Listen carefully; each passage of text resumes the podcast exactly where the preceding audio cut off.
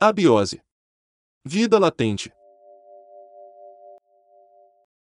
Relatos. Por Sandy Warrior.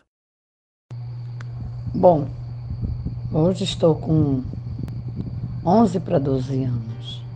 A minha vida mudou pra caramba. Só que eu continuei estudando, né? Na escola de Jaboatão. Eu geralmente pegava o ônibus para vir para a escola. E quando largava, eu estudava no horário vespertino.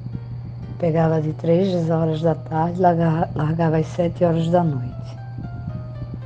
Na volta pegava o trem. Não era metrô não, era trem. Trem mesmo. Aí um dia eu vinha dentro desse trem, tinha uns vagões, aquelas janelas de madeiras pesadas, os bancos eram de madeiras, tanto você podia colocar ele numa posição para ficar duas pessoas, como você podia mexer no banco sem reverter e virava para quatro pessoas. Era muito legal viajar de trem. Gostava muito. Quando foi um dia, eu subi no vagão e esse vagão não tinha muita gente não. Tinha um senhor lá na frente, eu e uma, uma mulher mais atrás. Aí subiram três rapazes.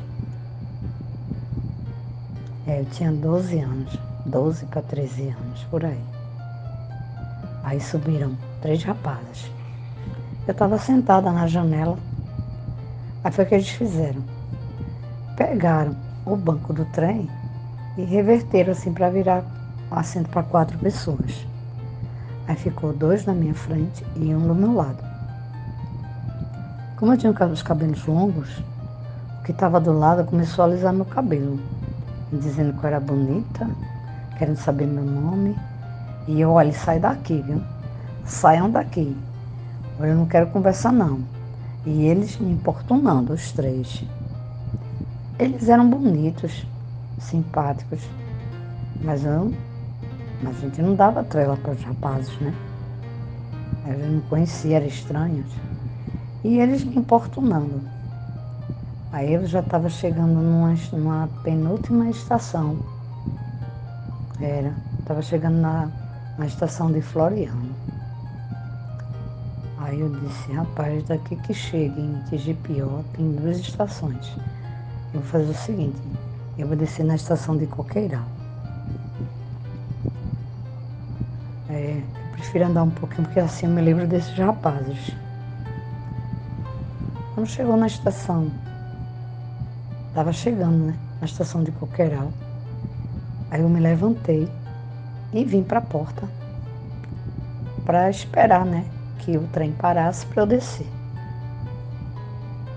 Só que tinha um rapaz já estava lá, outro rapaz. Ele estava com a roupa do exército.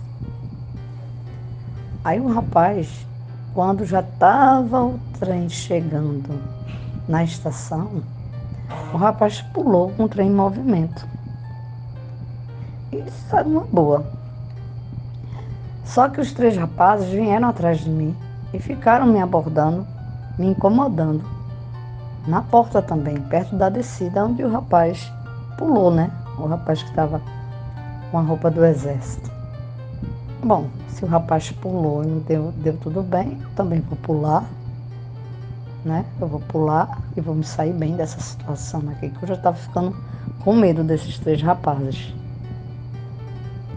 Só que o rapaz pulou no sentido que o trem ia. Eu, na minha insensatez, pulei no sentido contrário.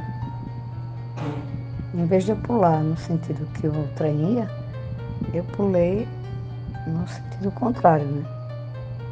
Menino, quando eu saltei, eu comecei a, a virar bunda, bunda canastra. eu comecei a rodar assim, ó, pela pela. O nome daquilo que chama. Onde o pessoal fica esperando o trem. Eu esqueci o nome. Eu fiquei, ó, rebolando assim, bunda canastra. Só que eu rebolei tanto, rebolei tanto, que quando terminou um lugar onde as pessoas esperam o trem, que agora eu esqueci, plataforma, né? Plataforma. Quando terminou a plataforma, tinha uma rampa assim. Aí eu vim rebolando na plataforma, cheguei na rampa, comecei a rebolar, puf, caí. Quando eu olhei de lado, assim, que eu virei a cabeça, estava a roda do trem, o maquinista olhando para mim, todo mundo espantado olhando para mim. Eu estava de uniforme, que eu estudava na escola municipal. Eu estava de calça comprida azul marinho, tecido, não era jeans, era de tecido. Estava com uma camisa também de tecido, abotoada, branca. Eu não sei como eu não perdi livros, cadernos, não me lembro porque eu não perdi.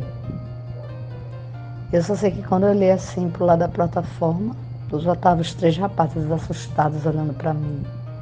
Aí eu me levantei, limpei minha roupa assim para tirar. Está vendo? Por causa de vocês, chorando. Por causa de vocês, eu tô toda melada, não sei o que. Como que saltar do trem? E ficar dando assim, bunda canastra até chegar perto da roda do trem assim, uma coisa normal. Ai meu Deus. Não sei como eu não morri.